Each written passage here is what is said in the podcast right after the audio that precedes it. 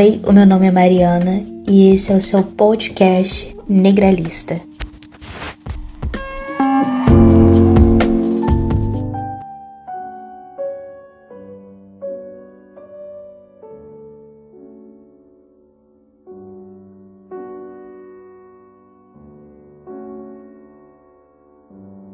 E aí, pessoal, como é que vocês estão?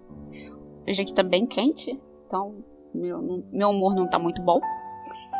E eu tô até sem cabeça para escrever, tava escrevendo, tive que parar. Aí eu pensei, bem, vou então gravar um episódio do pro podcast. E eu, eu tô devendo esse tema há muito tempo, essa conversa há muito tempo. Muita gente que vem falar comigo porque eu tenho uma crítica a mudanças radicais na, no sistema que são chamados de revolução. E é bem complicado a entrada desse pensamento é, na cultura esquerdista, né? Então eu fico um pouco com preguiça porque eu acho que isso é uma longa conversa até. E, mas eu já tive essa conversa com outras pessoas e é, mudou o paradigma delas no final, mas uh, acho que foram cinco pessoas até hoje. Então pode ser uma amostra viciada também. É, então vamos falar sobre por que, que eu não apoio mudanças bruscas no sistema. E talvez você, aí do outro lado, você passe a, a me entender e passe também a ver as coisas como eu vejo, e aí vai mudar bastante a sua vida. Então vamos tentar hoje ou mudar a sua vida ou você rejeita a ideia.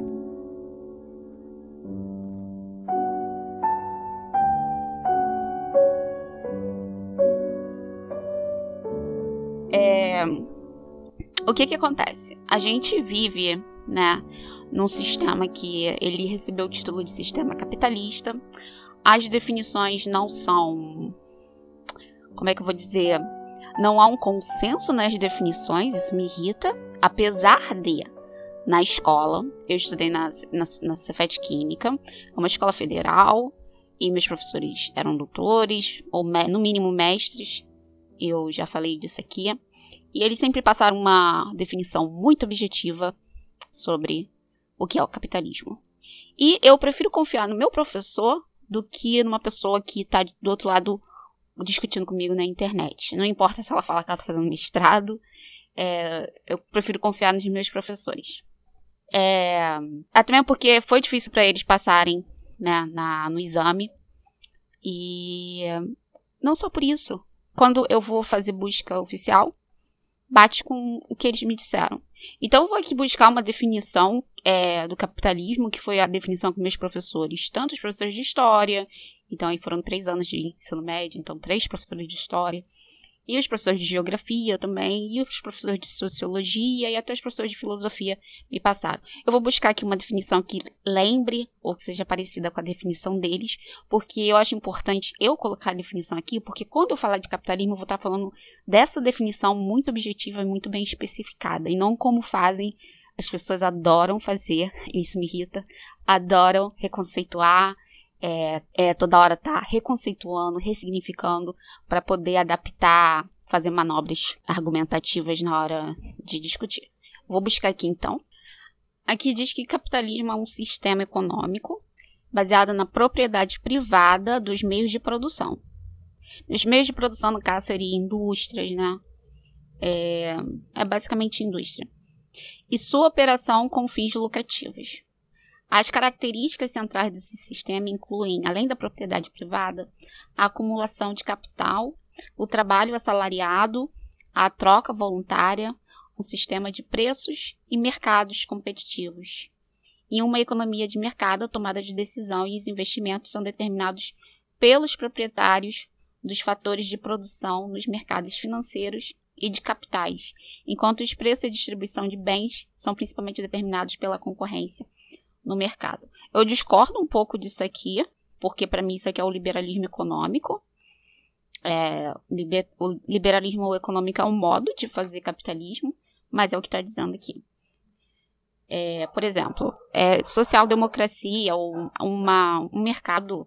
O capitalismo é possível, você ter capitalismo ter intervenção estatal, controle de preços, controle inflacionário pelo, pelo Estado. Aqui, numa outra fonte, diz que o capitalismo é um sistema em que predomina a propriedade privada e a busca constante pelo lucro e pela acumulação acumulação de capital, que se manifesta na forma de bens e dinheiro. Apesar de ser considerado um sistema econômico, o capitalismo estende-se aos campos políticos, sociais, culturais, éticos e muitos outros, óbvio, né? Isso aí. Compondo quase que a totalidade do espaço geográfico. É, ele trabalha com expansionismo, né? Uh, e sobre um pouquinho de história, aqui nessa mesma fonte diz que o surgimento, o processo de surgimento do capitalismo foi lento e gradual, iniciando-se na baixa Idade Média, do século XIII ao XV, com a formação de pequenas cidades comerciais, determinadas burgos. Essas cidades desafiavam a ordem então vigente na época do feudalismo. Então aqui nessa fonte coloca o capitalismo como, como surgindo após o, o, fe, o feudalismo, né? vai ter o, o, mercantilismo, a industrialização e a globalização.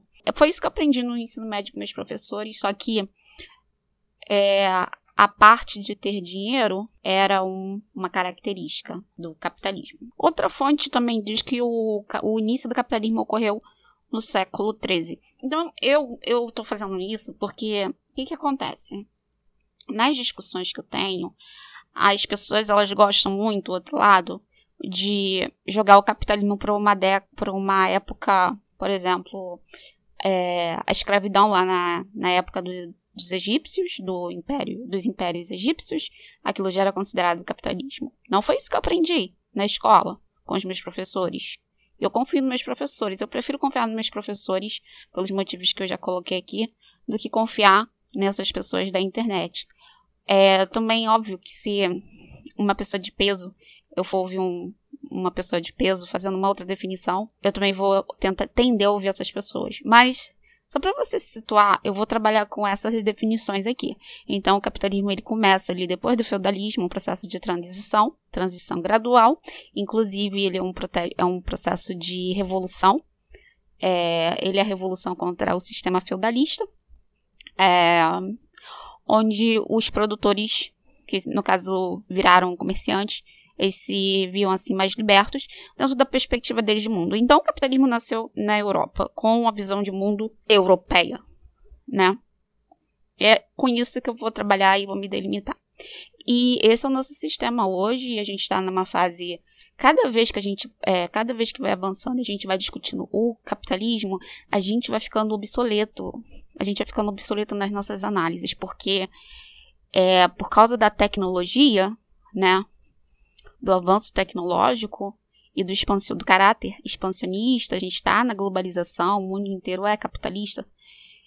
É, conforme é, o, as mudanças são muito rápidas. E o chato, como a gente já discutiu em outros episódios, é que quando você nasce nesse período que a gente está vivendo, você não tem referência do quanto a sociedade, mudanças na sociedade, as mudanças na sociedade estão muito rápidas e isso aumenta a nossa ansiedade. Só que você não sabe disso, porque você não é velho e você não pode fazer comparação e dizer, pô, na década de 20, da década de 20 até a década de 40, as coisas não, passam, não mudavam assim tão rápido, dava para fazer planos, né?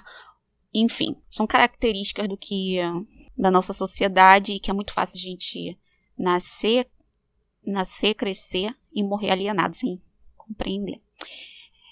É, então, eu vou partir.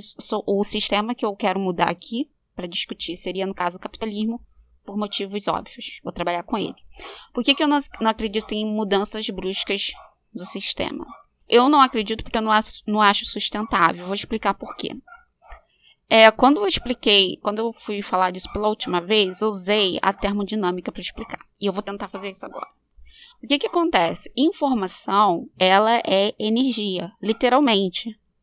A informação é energia. E aí, é, eu vou colocar essa energia num sistema, essa energia ela vai se dissipar entre as partículas. E as partículas ela compõem a, a parte material do sistema. Então a energia ela vai sendo absorvida pelas partículas e as partículas vão distribuindo, fazendo a distribuição dessa energia. Só que acontece, essa distribuição de energia, ela não é igual para todo tipo de material. para cada, cada material tem uma coisa chamada resistência dos materiais. Por exemplo, quero colocar uma, uma grande quantidade de energia num metal.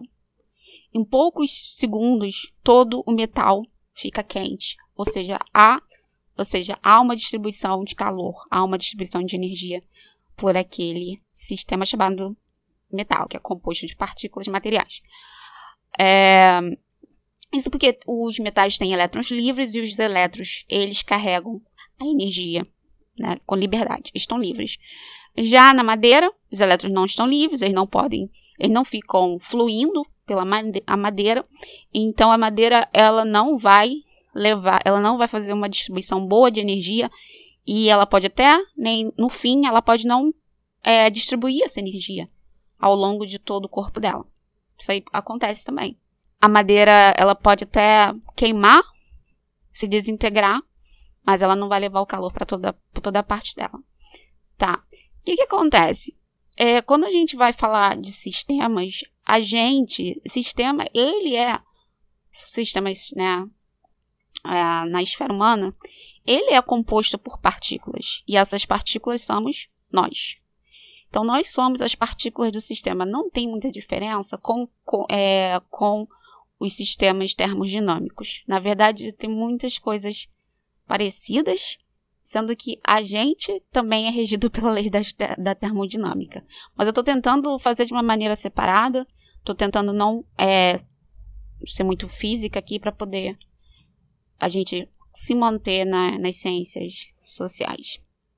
E eu até entendo que você, principalmente se você é de esquerda, você vai ficar achando que eu tô fazendo uma pseudociência aqui. Especialmente se você não entende de física, né? E eu acho que você tá certa de agir assim, tem que agir assim, porque isso acontece. Há muito, há muito embuste intelectual que usa termos é, da ciência para poder revender é, sofismas ideológicos. Isso acontece muito. Exemplo é o, o tal de coach quântico. Só, é, são dos exemplos. Mas a, a, termo, a termodinâmica, a física, ela tem super aplicação, aplicação no, no mundo das ciências humanas.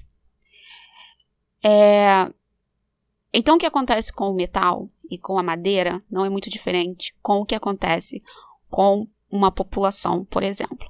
Então, uma população e toda a cultura que ela tem, tá? Ah, e no sistema, as partículas, nas partículas dentro de um sistema, na física, a gente diz que essas partículas ela tem, elas têm o, os atributos que elas têm, a gente chama isso de microestados.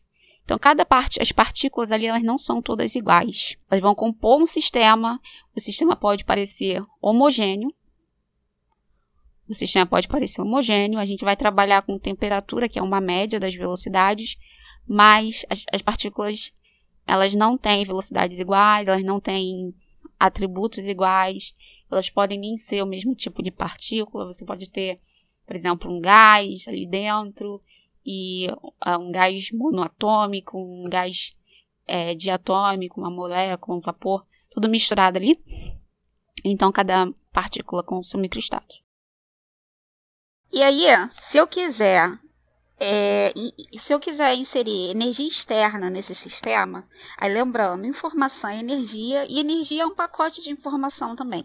Se eu quiser é, inserir energia externa nesse sistema, eu tenho que contar com esse com esse atributo material chamado, res, chamado resistência. Então, certos tipos de corpos, certos tipos de sistema é, estão configurados de uma maneira que eles oferecem resistência para distribuir energia. E se eu coloco uma quantidade muito grande de energia de uma vez só, o que acontece com esse sistema, porque ele não tem resistência, ele colapsa.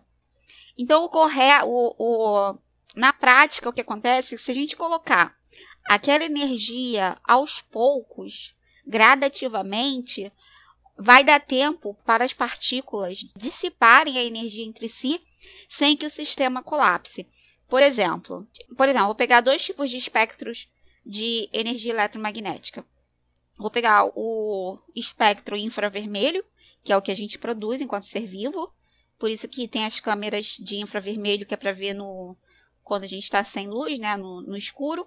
E eu vou pegar a energia da radiação gama, que é a, que é a energia que sai tanto das estrelas quanto é, dos reatores nucleares, é super perigosa, né? Que ela vem lá do núcleo, a radiação gama. O que, que acontece? A radiação gama, ela, ela tem muita energia nela. E por, justamente por ela ter muita energia, a maioria dos materiais não conseguem lidar com aquela quantidade bruta, naquela quantidade enorme de energia de uma vez num, assim, quase que instantâneo.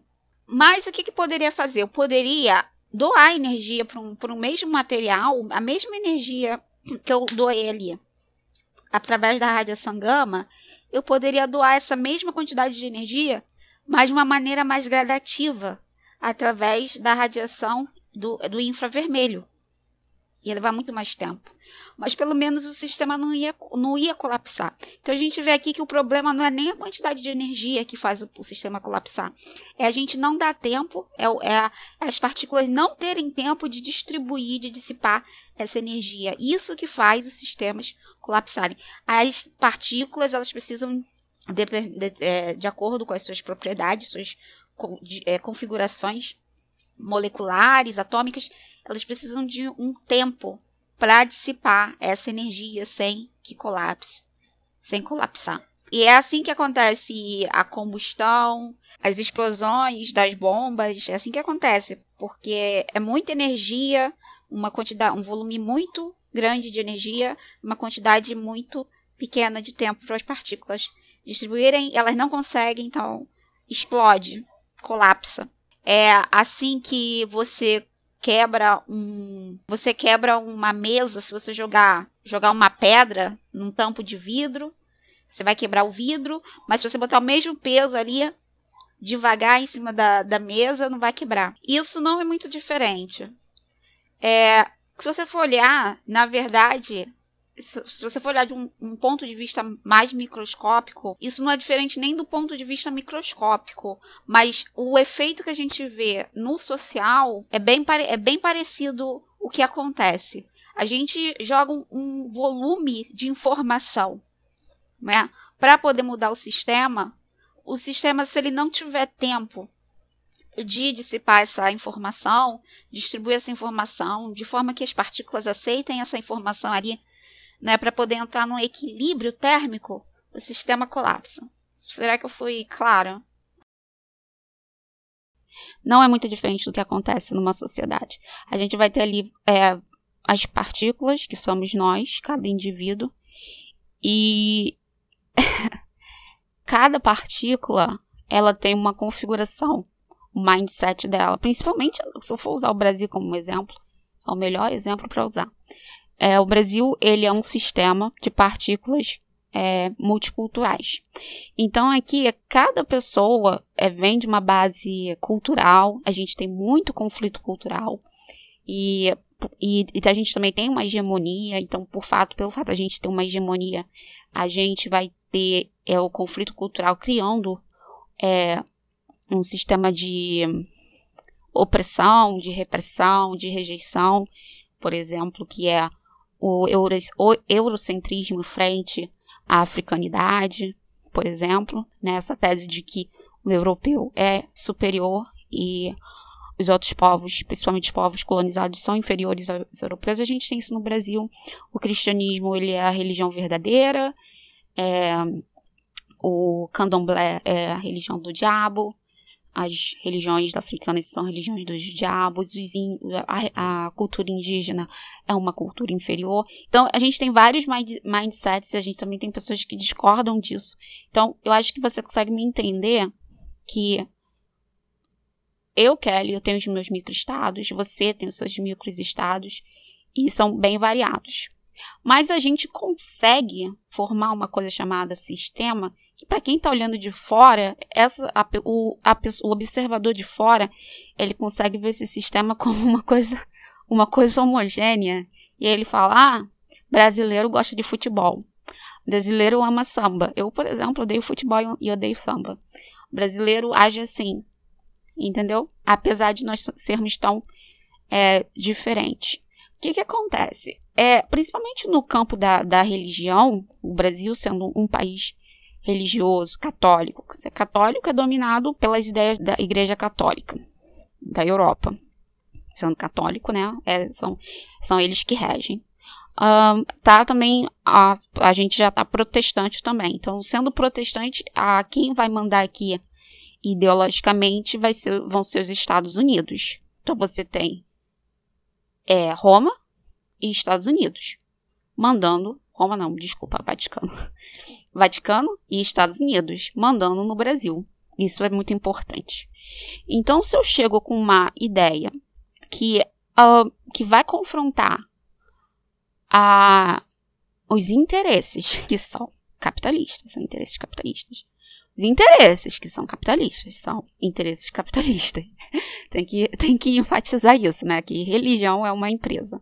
Os interesses capitalistas do Vaticano e da, das religiões, ah, religiões protestantes dos Estados Unidos, várias religiões protestantes têm sede lá nos Estados Unidos. Exemplo, temos a Testemunha de Jeová, sede nos Estados Unidos. Adventistas, sede nos Estados Unidos. Igreja Batista foi criada lá nos Estados Unidos. Não sei se a sede é dos Estados Unidos, não sei se tem independência.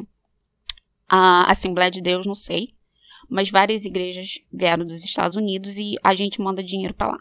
A Testemunha de Jeová, por exemplo, com certeza. É assim, os adventistas também. Vai dinheiro para lá para eles. É a mesma coisa quando a Universal vai lá para Angola. Ela vai para lá para parasitar os angolanos e pegar dinheiro e concentrar. O que, que acontece? Só, só o fator religião, que faz parte do mindset das partículas chamadas brasileiros, é, brasileiros religiosos, o papel dessas partículas é defender essas ideologias, apesar deles serem totalmente alienados, totalmente, porque se não fossem alienados não seriam daquela entidade, não seriam a, afiliados àquela identidade, nem defenderiam aquela identidade, seriam é, seriam um, neo-ateus, né? Em relação àquelas entidades, se eles não fossem alienados. Então, se eu defendo essas, identidade, essas entidades, eu sou alienado. Isso é um fato que eu estou colocando. E se você discorda, você traga argumentos. Essas partículas, o papel delas é defender essas entidades. Então, só o fator religião, só o fator religião, o fator ser controlado pelo Vaticano, pelos Estados Unidos, através da religião, é um fator, é um fator, é um fator muito relevante. E aí eu venho que é, é colocado como solução ao capitalismo o marxismo.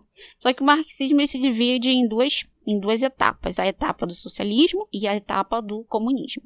A etapa, o, o socialismo e o comunismo eles não são antagonistas, mas eles, mas eles também não são a mesma coisa. E aí, apesar de não serem a mesma coisa, eles são vistos como a mesma coisa. Então, na hora de discutir, as pessoas chamam de comunista algo que é ainda socialista. E aí tem diferença, tem diferença entre o socialismo e o comunismo. O que é incentivado é que o socialismo seja aplicado antes do comunismo, porque até engraçado que até o Marx teve essa, esse cuidado. Não, para chegar até o comunismo a gente tem que ter uma transição. O comunismo seria a ausência de moeda. Estou usando a fonte dos meus professores. Foi isso que eles me explicaram. O socialismo vai ter moeda de troca, de valor, só que a economia vai ser planificada. Foi isso que meus professores me revenderam. E aí é super correto dizer que a gente não teve comunismo na história, porque a gente nunca teve uma economia, uma aplicação de economia é, onde houvesse ausência de moeda, de papel de troca. Né? Agora a gente está tá indo para digital mas a gente não viveu numa economia, não tivemos uma, uma, uma implementação de uma economia assim. E o próprio Marx advertiu que não deveria ser assim, deveria haver uma transição. Primeiro, o socialismo. O próprio Marx também, ele não fez à toa, porque, né, quando a gente tem que pensar em alguma coisa, a gente pensa tanto que a gente problematiza. E ele apontou: olha, a religião é o ópio. A religião é o ópio das massas. E ele era crítico. E para a época ele era até muito radical, porque quando ele diz isso, ele está indo contra uma entidade ultrapoderosa, especialmente na época dele, que era a Igreja Católica. Então, marxismo ali, já na época de Marx, já era considerado uma heresia, algo que deveria ser combatido. É, não é muito diferente do que a gente tem hoje. Hoje, por mais que ah, essas partículas elas seriam beneficiadas pela proposta marxista de socialismo, o papel dessas, o que compõe essas partículas, e é, é, no caso elas são elas mesmas, ideologias, na verdade, nós somos nossas ideologias, no final, né? E as ideologias, o que são essas partículas no fim, é, elas são defensoras dos próprios sistemas, do sistema que oprime elas. Tanto que a gente vai ter mulheres cristãs e as mulheres vão defender o cristianismo. Então, é, lidar com uma pessoa como eu, por exemplo, ateia, causa uma aversão para essas mulheres, porque colide com a, fé, com a fé delas. Apesar de a Bíblia ser muito explícita sobre a misoginia dela. E por aí vai, por aí várias coisas. Então, já, o, já a proposta do socialismo e a proposta do marxismo, se a gente fosse aplicar Marx de uma maneira de uma maneira decente, como, né, como para dizer assim, assinado por Marx, porque aí, né, ele é, o, ele é um engenheiro, ele é o projetista, a gente tem que seguir o manual dele, para depois não reclamar que não deu certo. Porque se ele tivesse vivo, ele ia falar, mas vocês nem fizeram o que eu falei? Por isso que não deu certo, né? Porque você acha que eu escrevi, tive tanto trabalho para escrever essa tese. Se a gente fosse aplicar, a gente iria atacar as religiões. E foi o que alguns regimes fizeram. E aí você imagina você é, trazer essa ideia para pessoas evangélicas, muçulmanas, evangélicas, muçulmanas e católicas, de que ah, não vai ter mais, não vai ter mais é, culto religioso, porque não tem mais lucro. Aí você vai dizer, por que, que não teria mais culto religioso só porque não tem lucro? Porque os cultos só existem porque tem lucro. Se você corta o lucro, se você corta o lucro, a, matriz da, das testemunhas de Jeová, a matriz da, dos adventistas, o Vaticano e outros e outros e outros vão ficar putos com você e vão instrumentalizar os seus fiéis para atacar a sua ideologia. É exatamente isso que acontece na prática. A questão religiosa é muito importante. E ela, sem, ela não é à toa que, que o Marx, não foi por, por capricho que o Marx enfatizou o papel das religiões. As religiões, elas são empresas. Então, quando você diz que você vai ter uma economia de Estado, você vai ter uma economia é, planificada, você está atacando as empresas de caráter religiosos, que são basicamente todas, basicamente todas são de caráter religioso. Isso não dá interesse delas. Só que elas têm, elas têm todos os soldadinhos para serem a favor dela. Aí a gente o que, que acontece? Na democracia não vai rolar. Na, na fazer um voto para poder implantar o socialismo, estou trabalhando com socialismo por enquanto, para poder implantar o socialismo, não vai dar certo, porque os religiosos não vão, não vão votar a favor do socialismo. Ok? A, mesmo, mesmo os ensinamentos de Cristo terem sido muito comunistas. Tanto que ah, os católicos, é, os católicos, católicos, católicos mesmo, aqueles, vou chamar católicos bentistas que gostam do Bento XVI, eles mesmo não gostam da figura de Jesus Cristo. Já vi vários católicos atacando a figura de Jesus Cristo, eles enaltecem muito Paulo, Paulo para eles está acima de Jesus, inclusive. E muita gente não gosta da figura de Jesus Cristo, considera Jesus Cristo um comunista.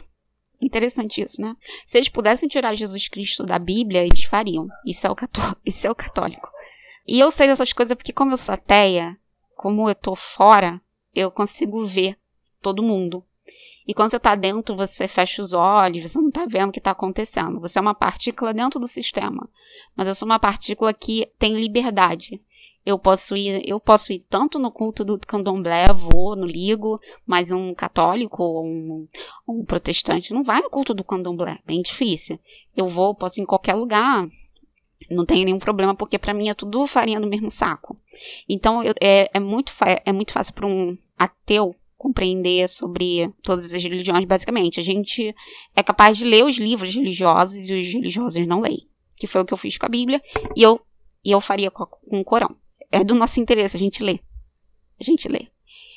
É, então, eu conheço muito bem os católicos e os católicos, a maioria não, não conhece como são eles, quais são as diversidades que tem dentro do catolicismo. Quando eles forem falar do catolicismo, eles vão querer apresentar pessoas que são alinhadas ao, se forem de esquerda, né? Que são alinhadas ao Papa de hoje, que é o Papa Chiquinho, Chiquito, Chiquito. É, e mas a gente tem muito, muitos católicos é, pró-Bento XVI e falam que o Bento XVI sofreu um golpe. Então, já que não vai ter voto democrático, a gente vai ter que ter o golpe de Estado. Então, a gente vai ter que ter o golpe, que é aquela coisa de entrar na força, entra na força e toma o Estado, para poder aplicar o socialismo e curar a gente do capitalismo. É, isso não aconteceria, porque a gente tem exército. A gente tem a versão popular, olha só, a gente tem a versão popular, porque é um país religioso, ou seja, as partículas, né? A gente tem a versão das partículas populares, a gente vai ter a resistência bélica, que é o exército, a gente vai ter a resistência dos próprios do próprio governo, que é uma, uma estrutura que dá dinheiro para eles, esse, né, é o salário do dos deputados, dos prefeitos, eles não querem perder. A gente também teria, é, especialmente, a resistência dos Estados Unidos a essa mudança de plano. Então, até os próprios Estados Unidos mandariam reforços para poder ir contra o nosso golpe socialista. Isso tudo você tem que colocar no papel quando você for fazer seu plano de revolução. E o, a verdade é que você não coloca. Você nem chega a botar. Eu recomendo que você coloque. Faça um plano de revolução. Mas faça um plano de revolução sério. Faça um plano de revolução que você diga: caraca, isso aqui vai dar certo porque vai dar. E aí eu pergunto, por que é que vai dar? Porque, sabe, eu criei um vírus aqui que só mata só mata gente que vai ser contra mim. O vírus só mata gente que é contra mim. Então vai dar super certo. Aí eu falo, ah, é isso aí, então vai dar super certo mesmo, né? Que é igual o que acontece no meu livro. É... Então, você faz o plano e veja todas as variáveis. O Brasil é o Brasil. Aí você me pergunta, você, você vai e diz, mas deu certo, deu certo na Rússia, por exemplo. Mas a Rússia, além da, da localização geográfica dela, que é bem isoladinha lá, ela não era um país colonizado até então. Ela não era um país colonizado, ela teve a própria história dela. Só que a própria Rússia, a própria União Soviética, é assim, o que eu vejo é que os bolcheviques, a revolução, socialista na Rússia foi muito boa, especialmente porque as massas estavam morrendo de fome. E elas estavam morrendo de fome é, de uma forma que o país poderia entrar em extinção.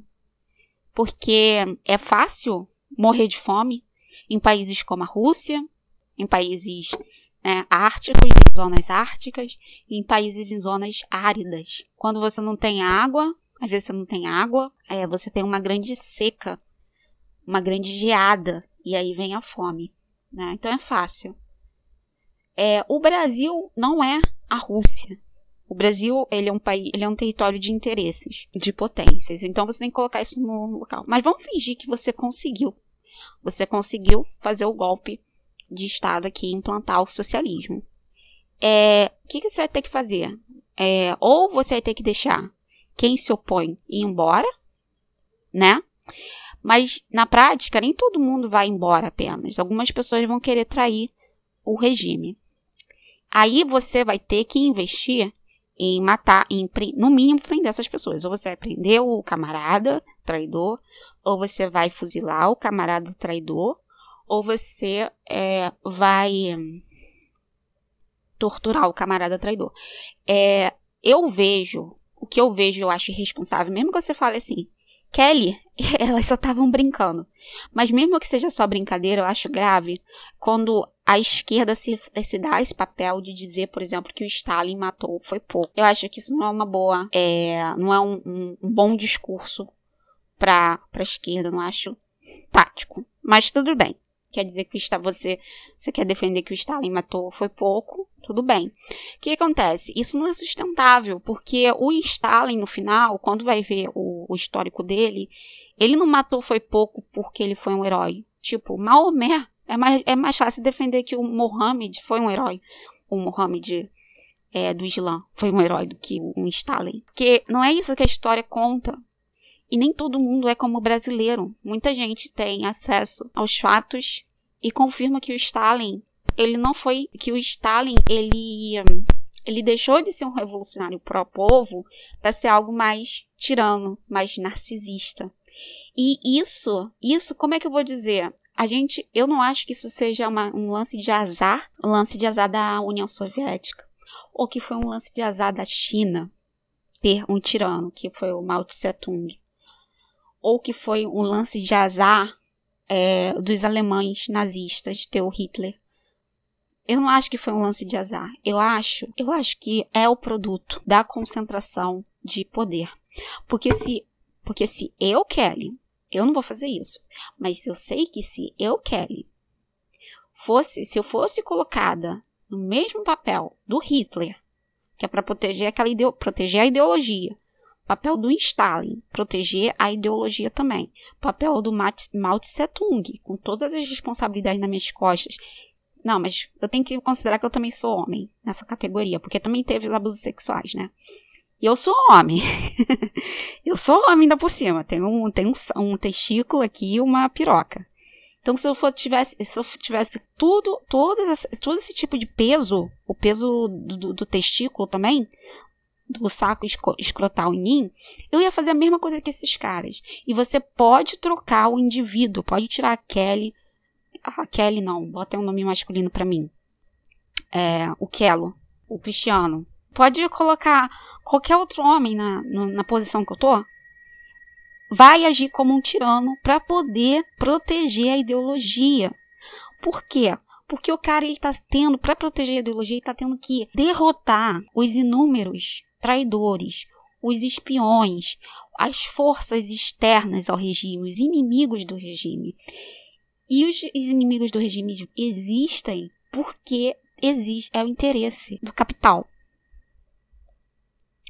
Aí eu faço isso tudo de matar várias pessoas, ou no mínimo, vamos dizer, na melhor das hipóteses, eu apenas levei, eu apenas levei para o campo de concentração para poder conversar com o cara, tá?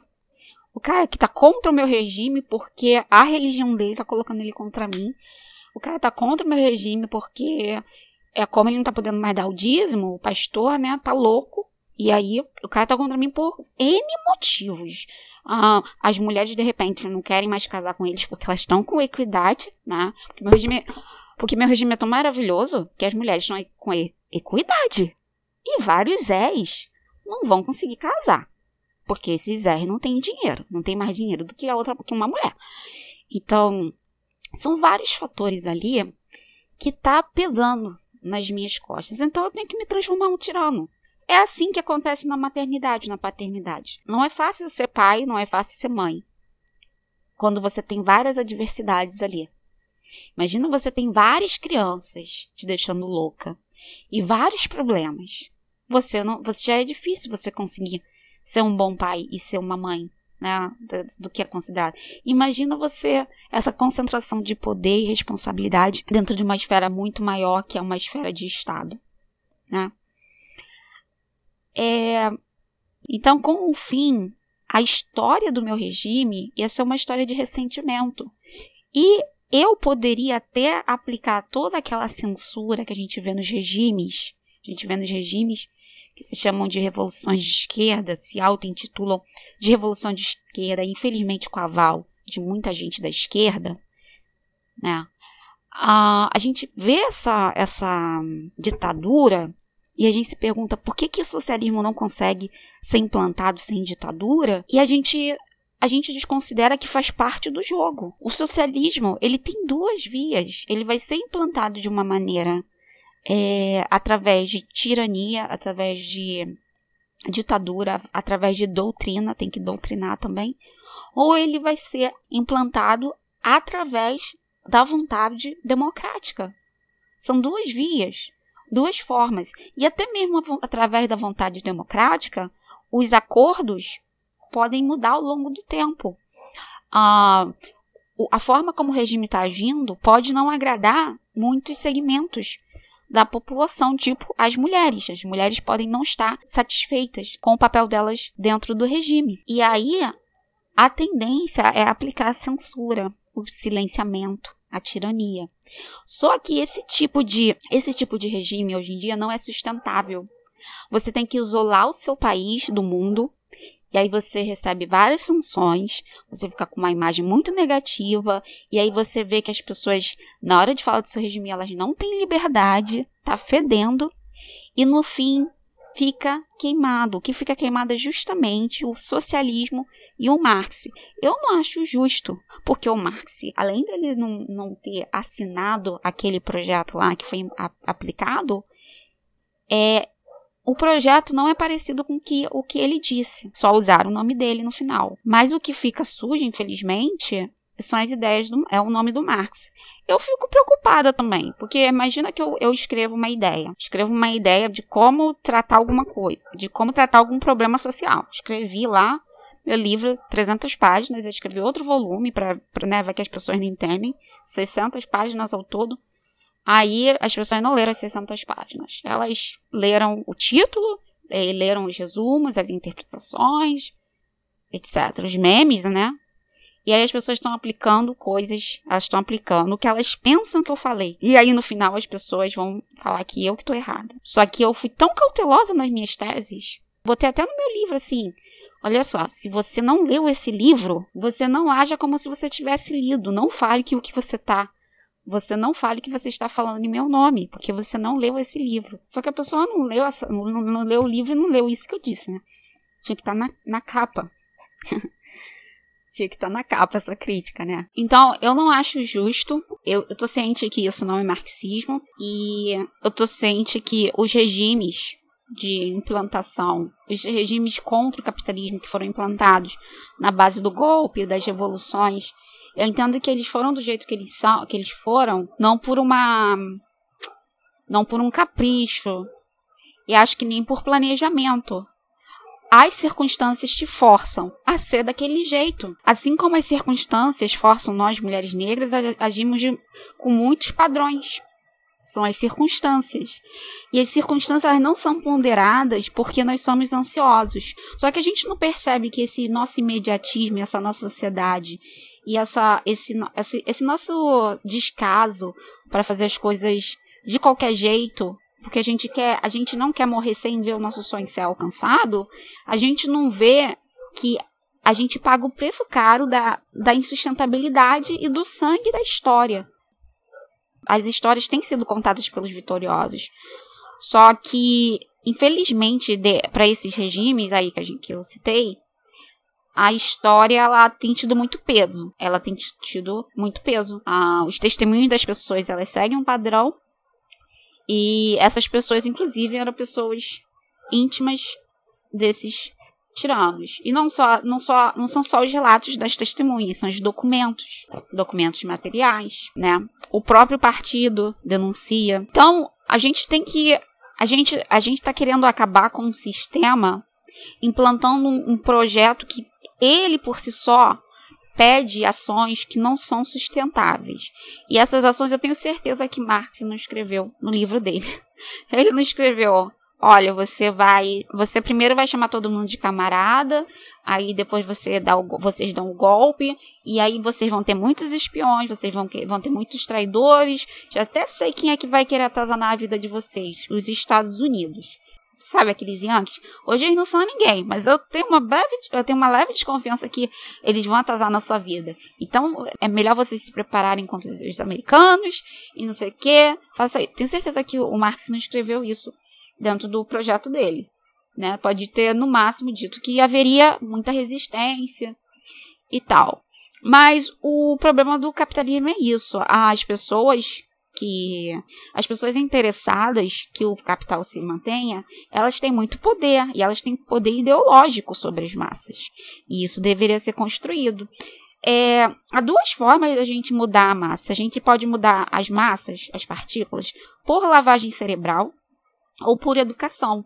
E aí, eu, eu, Kelly, eu, vou, eu não vou recomendar que vocês façam lavagem cerebral, que é o, o chamado doutrina. Especialmente porque eu sou contra religiões. O que eu não, uma das coisas que eu não gosto, que eu não gosto na religião, a mentira, né? Tá, então é legal. Não gosto das mentiras da religião, porque eu sou, eu sou uma pessoa que gosta muito de ciência, gosto de matemática, gosto de fatos, lidar com fatos, mesmo que eles sejam péssimos. Mesmo que, tipo, eu não penso que eu vou viver depois que eu morrer. Então, assim, dói, né? Se meu filho morrer, eu não vou ver meu filho na minha cabeça. Dói, mas eu prefiro a verdade, prefiro os fatos. Então, é, o que eu não gosto na religião é que a, a religião fa, ela faz de tudo para perpetuar inverdades. Ok, ela é dogmática, né? Mas uma, a metodologia dela é a, a doutrinação. E eu não gosto de doutrinação. Eu não gosto do método também. Não é só o produto final, eu não gosto do método, que é a doutrinação. A outra via é a educação. Então, eu acho que depois de tudo que eu falei aqui, e você você pode até mandar áudio me complementando, é, me confrontando, eu acho que os outros ouvintes é, vão ter interesse em ouvir essas posições, eu também.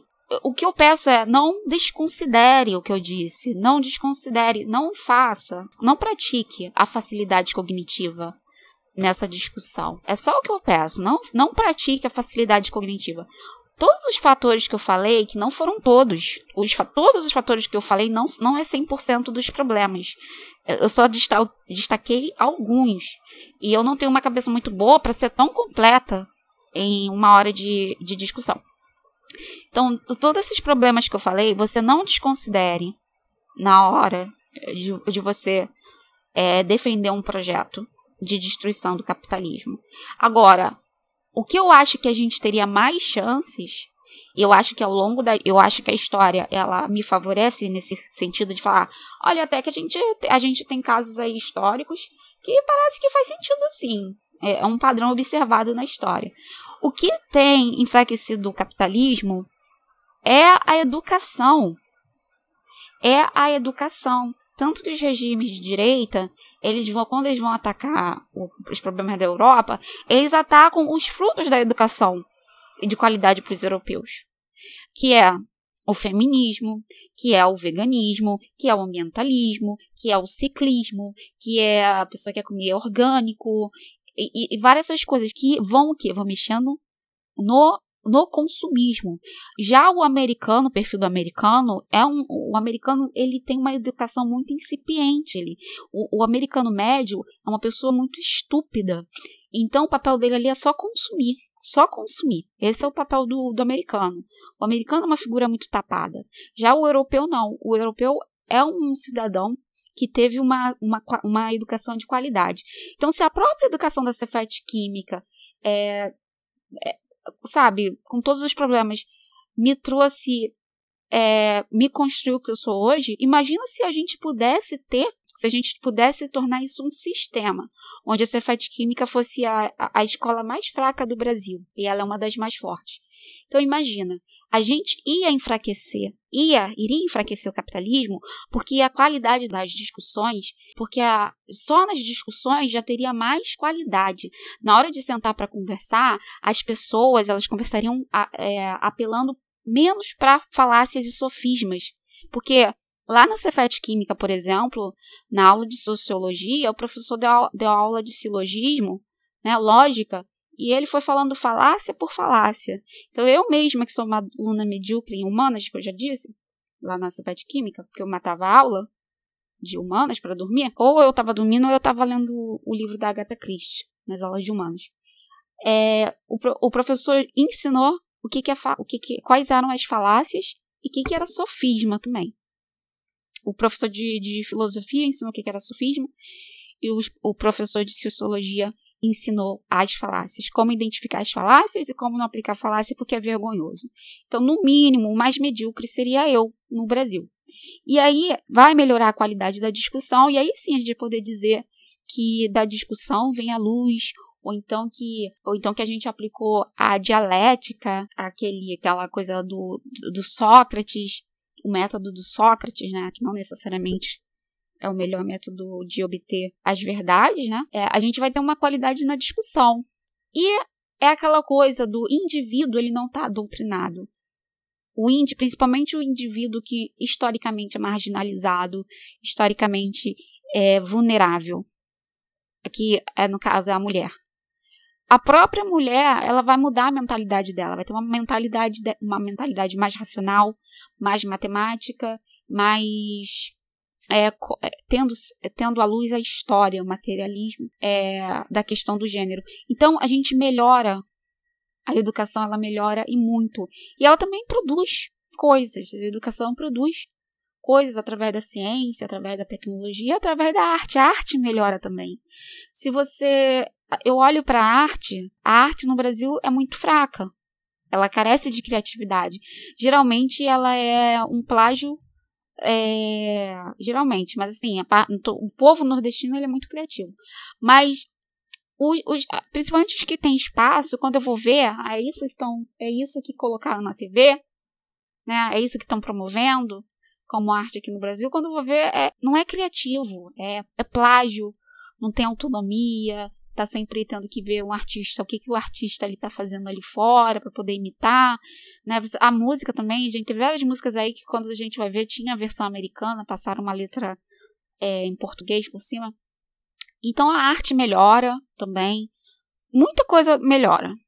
E o capitalismo ele vai se enfraquecendo assim, porque quanto mais consciência a pessoa tem, mais ela vai tendendo a, a apoiar coisas ações sustentáveis. Então, ela vai se preocupar com o meio ambiente, ela vai se preocupar com o planejamento uh, familiar, ela vai se preocupar com a sustentabilidade das relações, vai querer cultivar relações menos tóxicas, até mesmo porque o outro, a, a, as pessoas ao seu, seu redor, elas não são burras, então não é fácil enganar esse tipo de cidadão.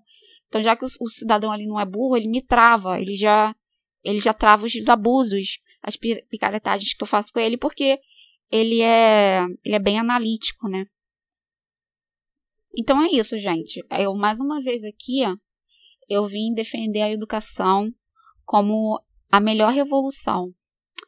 E por mais que você tenha resistência, porque eu sei, eu sei o que é isso, porque quando eu saí da favela, na verdade, quando a, um par de senhoras bateu na minha porta, me mostrando o paraíso na terra, tudo aquilo mexeu muito comigo. Eu, basicamente, eu acho que eu chorei. E eu acho que olhar o paraíso, olhar aquelas fotos do paraíso, que tinha pessoas brancas, inclusive, é, eu fazia aquilo muitas vezes ao dia para me, a me segurar. Eu tinha, para me apegar aquilo, eu tinha só nove anos. É, aí eu cresci e descobri que aquele paraíso estava logo ali na Suécia, né? Então era só ir para a Suécia, não precisava seguir aqueles.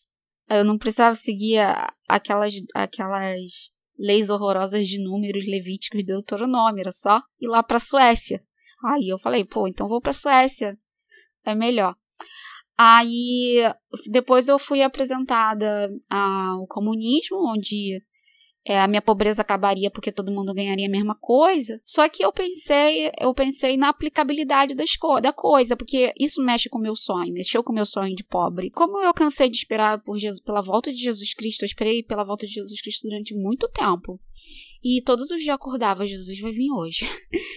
Nossa, dá uma peninha de mim, né? Jesus vai vir hoje.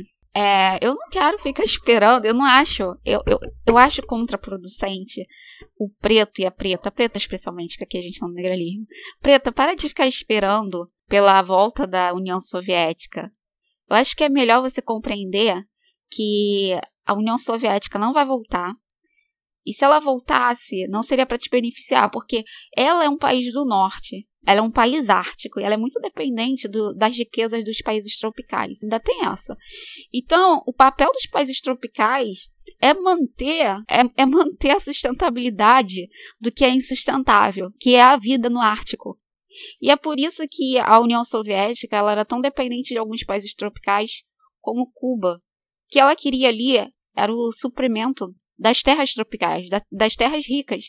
E eu, eu peço também para você, que assim como meu professor de sociologia me ensinou a não praticar falsa dicotomia, é, também não pratique falsa dicotomia de achar que só porque eu estou criticando a União Soviética, eu estou apoiando os Estados Unidos.